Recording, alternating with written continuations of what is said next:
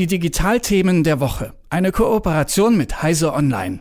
NFTs, Non-Fungible Tokens. Aufmerksame Detektor FM-HörerInnen erinnern sich sicher daran, dass wir uns dieser Sache in Zurück zum Thema schon mal angenommen haben. Da ging es um NFTs in der Kunst. An dieser Stelle also der Hörtipp von mir, solltet ihr noch nicht dazu gekommen sein. Kurze Erklärung noch vorweg. Es lassen sich zum Beispiel Bilder mit einer einmaligen digitalen Signatur versehen. Der Prozess des Signierens erzeugt ein Token, das auch NFT genannt wird. Über NFTs, ihre Nutzungsmöglichkeiten und ihr Potenzial spreche ich jetzt mit Jürgen Kuri von Heise Online. Guten Morgen, Jürgen.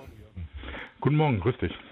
Ja, ich habe es nur mal ganz kurz angerissen. Kannst du uns vielleicht noch mal abholen, was sind NFTs genau? Wie bekomme ich die und was mache ich damit? damit.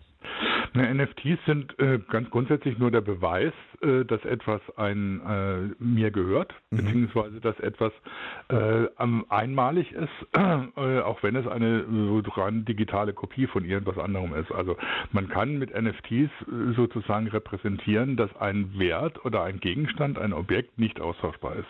Das heißt, es ist eindeutig definiert, der Besitz ist eindeutig definiert und die Eigenschaften sind eindeutig definiert. Das ist im Prinzip eine Funktion, die auf der Blockchain basiert, äh, wie die auch für Kryptowährungen benutzt werden. Äh, werden. Kryptowährungen wie Bitcoin oder Ether sind im Prinzip nichts anderes als fungible Tokens, das heißt mhm. austauschbare, vertretbare Tokens. Das heißt, äh, das ist so ähnlich wie mit Währungen. Wenn ich dir 10 Euro leihe, dann gibst du mir 10 Euro zurück. Dann kommt es nicht darauf an, dass du mir exakt den 10 Euro Widerschein wiedergibst, mhm. den ich dir gegeben habe, sondern es geht einfach nur um 10 Euro. Das sind eben Vertretungen. Das heißt, äh, eine, ein Objekt, ein Wert oder so kann auch durch etwas anderes repräsentiert werden. Während bei Non-Fungible Tokens ist es so, dass eben nur das zurückgegeben oder nur das tatsächlich äh, äh repräsentiert wird, was eindeutig zu diesem Token gehört. Äh, man kann sich in der realen Welt so vorstellen, im Unterschied zu einem 10-Euro-Schein, wenn ich dir mein Auto, Auto leihe, dann möchte ich schon gern genau dieses Auto wieder haben und mhm. nicht irgendein anderes. Das würde ich vielleicht dann akzeptieren, wenn du mir einen Jaguar zurückgibst, aber ja. okay. Das ist dann ein andere Thema, anderes Thema.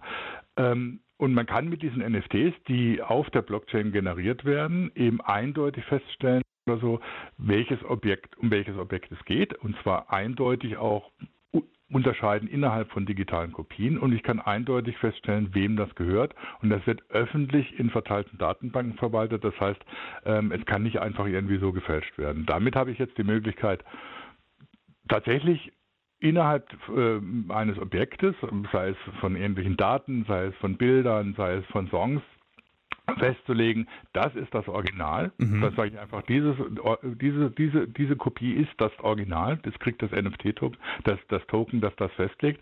Und ich kann es aber trotzdem weiter kopieren, das andere sind aber eben keine Originale mehr.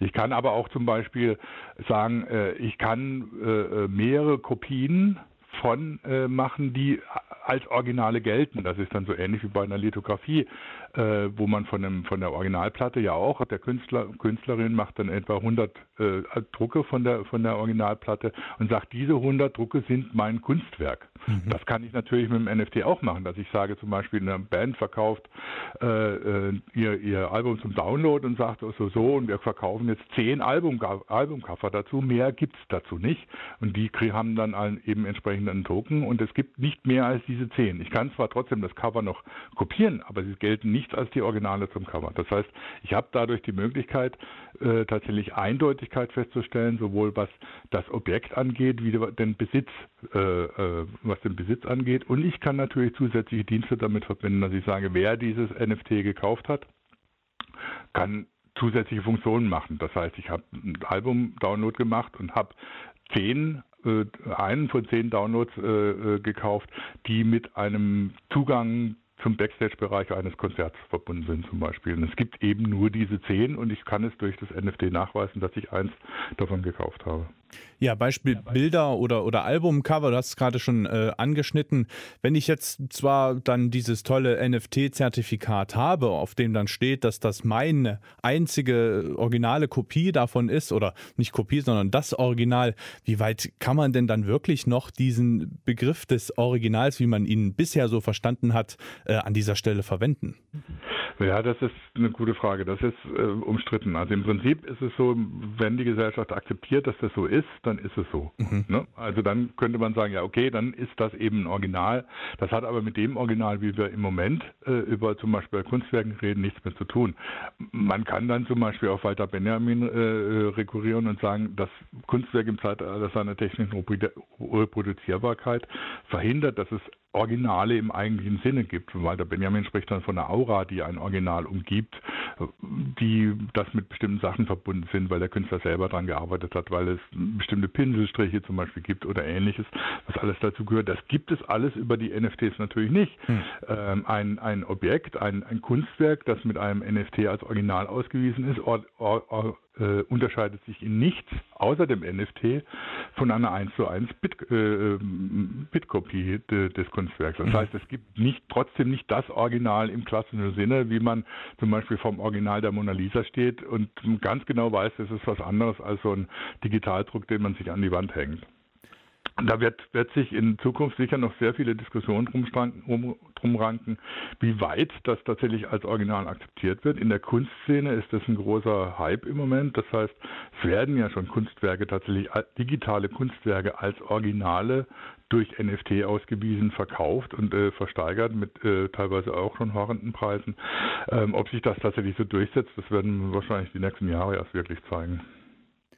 Ja, wenn wir dann uns von der Kunst entfernen, gerade weil es da so umstritten ist, ob denn das jetzt nun wirklich ein Original ist, wenn das eben nur durch so ein NFT-Zertifikat belegt ist, wozu ist das denn noch gut, diese Technologie, dieser Nachweis?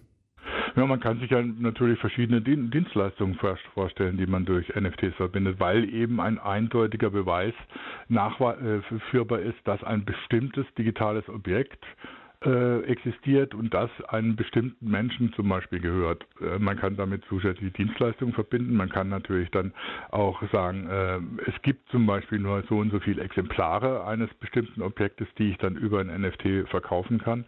Ähm, da gibt es diverse Möglichkeiten, was man, äh, wie man das machen kann. Die Kings of Leon haben, haben das ja schon gezeigt. Die haben über NFTs unterschiedliche Versionen ihres neuesten Albums verkauft, die mit zusätzlichen Features Features verbunden waren und die eben nur in, in, Anspruch genommen werden können, wenn man über ein NFT beweist, dass man eine bestimmte Kopie des Albums hat. Mhm. Ähm, da, da, geht es dann nicht nur darum, dass man das Original hat, sondern das sagt, diese Kopie ist verbunden damit, dass du noch ein Albumcover kriegst. Ähm, und das äh, wird eben über ein NFT äh, äh, ausgewiesen, dass ich das entsprechend gekauft habe.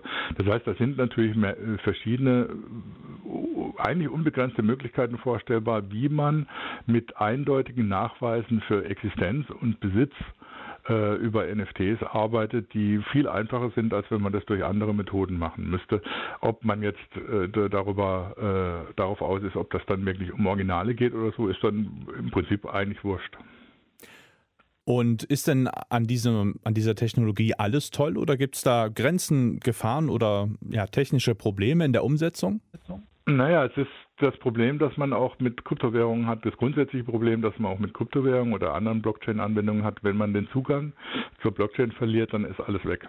Das kriegt man auch nicht wieder. Das heißt, wenn man seinen, seinen Zugangs-ID ver, ver, vergisst oder verschlammt, dann ist alles weg. Dann hat, hat man mit äh, ist es hat man einfach Pech gehabt.